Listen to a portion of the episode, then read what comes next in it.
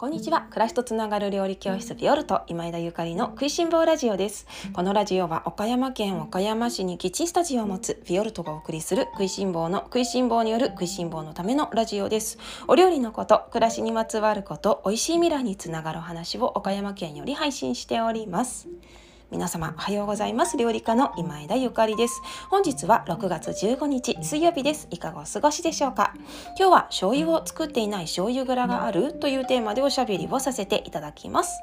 皆様おはようございます。いかがお過ごしでしょうか、えー、私はですねあのー、岡山県に戻ってきました。岡山県に戻ってきました。この食いしん坊ラジオの方でも先週末ぐらいからね少しお話をさせていただいたんですがえっとちょっとね旅に出ていたんですね。えっと今回は博多新幹線に乗って博多、えー、それから糸島ちょこっと足を伸ばしてそれから熊本の方にね行ってまいりました。私の旅のスタイルはですねあのこんな景色を見たいとかこんなもの食べたいとかねあのいうよりはこの人に会いたいっていう会いたい人がいるからそこに行くっていうようなあの形がねもうここ大人になってからすごく多いですね。で今回も会いたい人がいるから九州に行くというような感じでもちろん九州ねもうとても広いのでこの3日間でね2泊3日であのくまなく見れるわけがないので本当にあのちょっと一部分ね。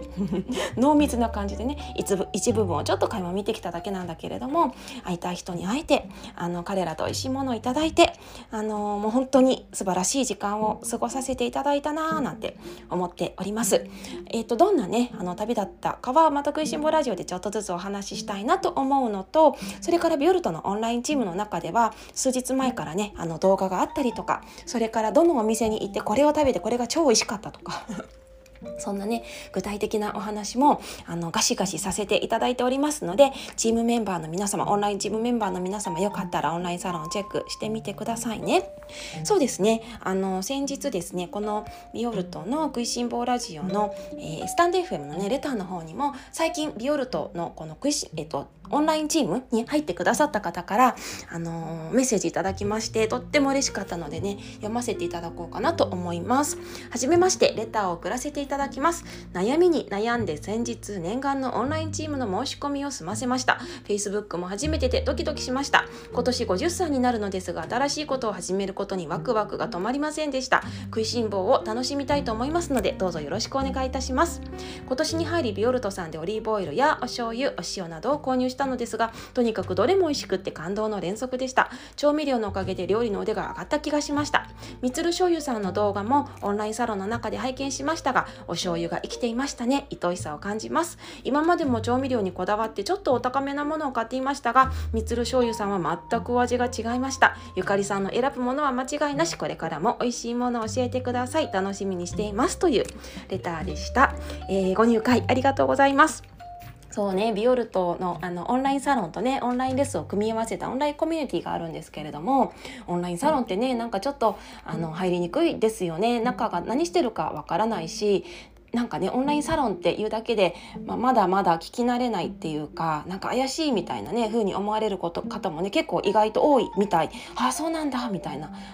の 私からしたらねそう思うんですけれどもあの非公開 Facebook のね非公開グループでしているので今ね Facebook されてる方も結構減って一時期とね比べると結構減ってきているしあの実名だからね嫌だわなんている方っていう方もねあの多いのは存じ上げております。でもまああの実名だからからこそねあの私は心地よいコミュニティが作れるのかなと思っていて Facebook はまあ今現時点でオンラインサロンをあの作るのに運営するのにね一番いいプラットフォームなのかなとは思っておりますね。あの同じようにオンラインサロンあの入りたいけど Facebook がなんていう方も多くいらっしゃると思いますがもしよかったらねあの勇気を出して試してみてくださいね。それでは今日の本題に移りたいと思います。今日は醤油を使ってない醤油蔵があるというテーマでおしゃべりをさせていただきます。えっとですね今回あの福岡に行って1日目ですね1日目に私がいつもお醤油を使ってあの使わせていただいている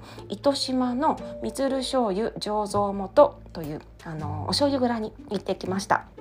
もうねここのお醤油屋さんに出会ったのはちょっともうあの 何年とか覚えてないんですけど多分78年ぐらい前になるんですかね。あのこのお醤油屋さんの4代目ですね。4代目のあのジョー君、まあ、あの4代目のね30その頃23、まあ、多分30なってほやほやぐらいだったかもしれないですね。今回何歳って聞いたら38歳って言ってたので若いんですよ。であの彼が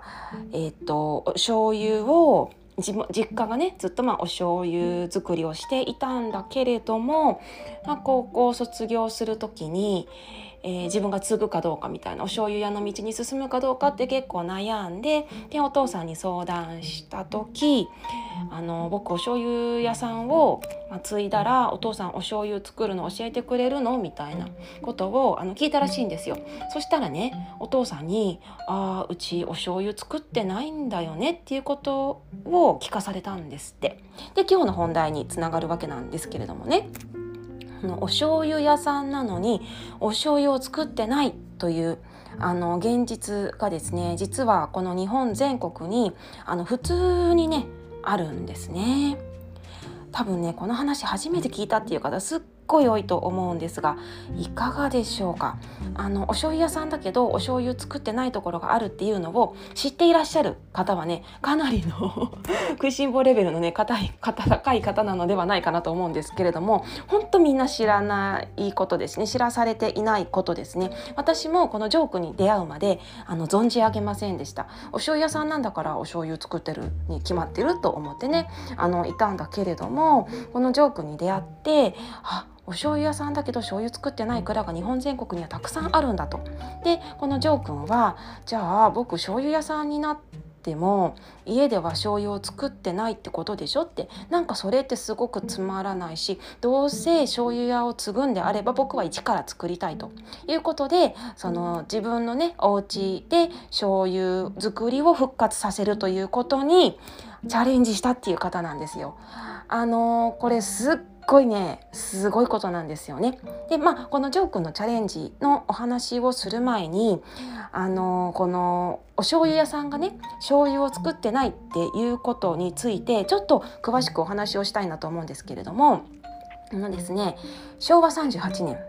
結構昔ですね昭和38年にあの中小企業近代化促進法という法律がねできたんですね。これはお醤油の安定供給と品質向上のためにあの作られたルールだったもう全国のねルールだったんですけれどもあの、まあ、これはどういうことかっていうとお醤油屋さんがね一から、まあ、大豆をねあの蒸してねで麹を作ってでそこで、まあ、樽や桶の中でお醤油を熟成させて、えーと、絞って火入れして瓶詰めしてってするのは大変ですよねみんなっていう。大変で結構もうこあのそれがなかなかあの経済的にもそれから人権あの人不足の、ね、面でもあの設備の面でもいろいろなあの大変さがあるのでじゃああの、まあ、参加したい方だけなんだけれども5人でね任意で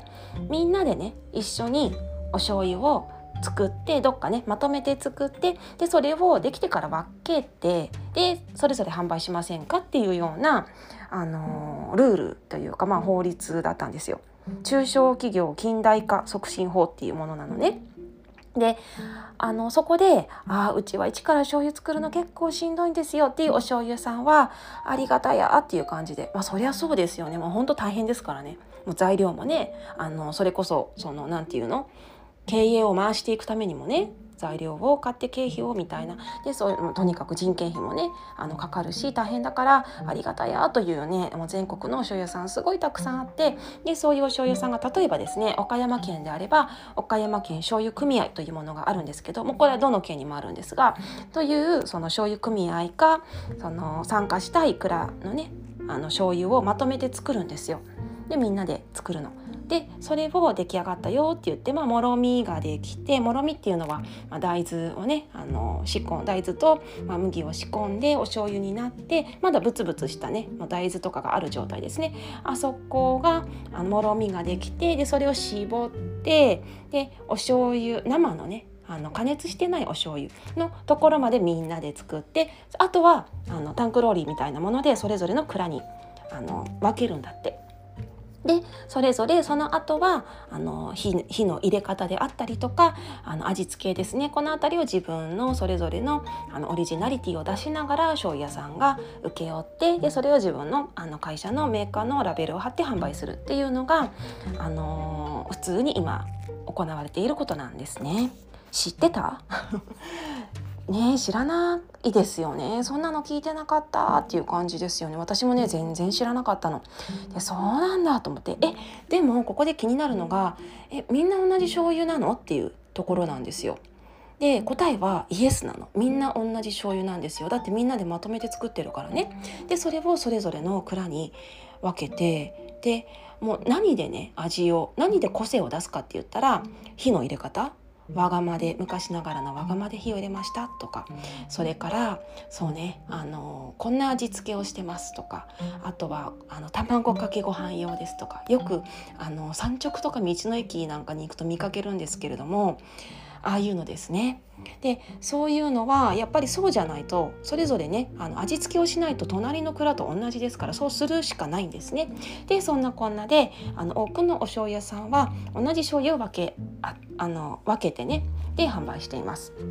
であのこの糸島のみつる醤油さんも、えー、40年前にね40数年前に自社醸造という、まあ、自分でお醤油を作るのをやめてで協業工場からお醤油を購入してで独自の味付けだったり火入れをする方式にあの変えたのね転換したんですね。でそこでこの4代目が継ぐっていうことになるんですよ。でさっきの話に戻るんですけどお父さんにお醤油作り教えてもらえるのって聞いたら「いやお父さん醤油作ったことないんだよね」っていうことになるんですね。お父さんはお醤油のあの火入れであったりとか味付けをしたりとかあのボトルに詰めてラベルを貼って販売したことはすることがお仕事なんだけれども自分で一から大豆からっていうことはあのしたことがないということなのでじゃあどうやってあので、ままあ、どうやって僕は勉強したらいいんだろうということで農業東京農業大学の醸造科にあのご入学されてで、あのー、さらにその春休みだったり夏休みだったりお休みの期間にね全国のその一から醤油を作っている蔵に彼は回って住み込みで回って研修してでいろんなお醤油屋さんの醤油作りを学んだんですね4年間。でえっとまあ、今に至るわけなんですけれどもっていうねこういうお醤油屋さんなんですよ。どうですか？すごくないですか？だからこのジョー君はもう本当に醤油業界内でも大きく注目されるそして大きく期待される若いねあの醤油の作り手なんですね。で私もこの話をその何年8年ぐらいね前に伺いましてでこれはこれはと。これはこれはもう応援しなくてはいけないと 応援しなくてはいけないそしてもちろんね味もねもう最高なんですよ。もうあの彼はね素晴らしい五感をあの持ち合わせていましてね今回のその福岡にね行った旅でもいろいろなあの料理屋さんを紹介していただいたりとか一緒にご飯食べに行ったりしたんですけども彼の舌が間違いないのでもうセレクトのねお店がねもう最高に美味しいわけなんですよね。でそういう食べるのも大好き飲むのも大好きえあのお醤油作りも間違いないそしてもう常に勉強し続けていてもうどんどんその醤油作りのね方法もアップデートしてるんですね。でそのこれこれが醤油作りの定番とかじゃなくても常にねアップデートしてるんだなっていうことがもう今回私さらにねあの感じたわけなんで直接ねお会いしてかあの蔵に行って感じたわけなんだけれどもでそのね美味しい上にこの日本の未来の醤油を背負う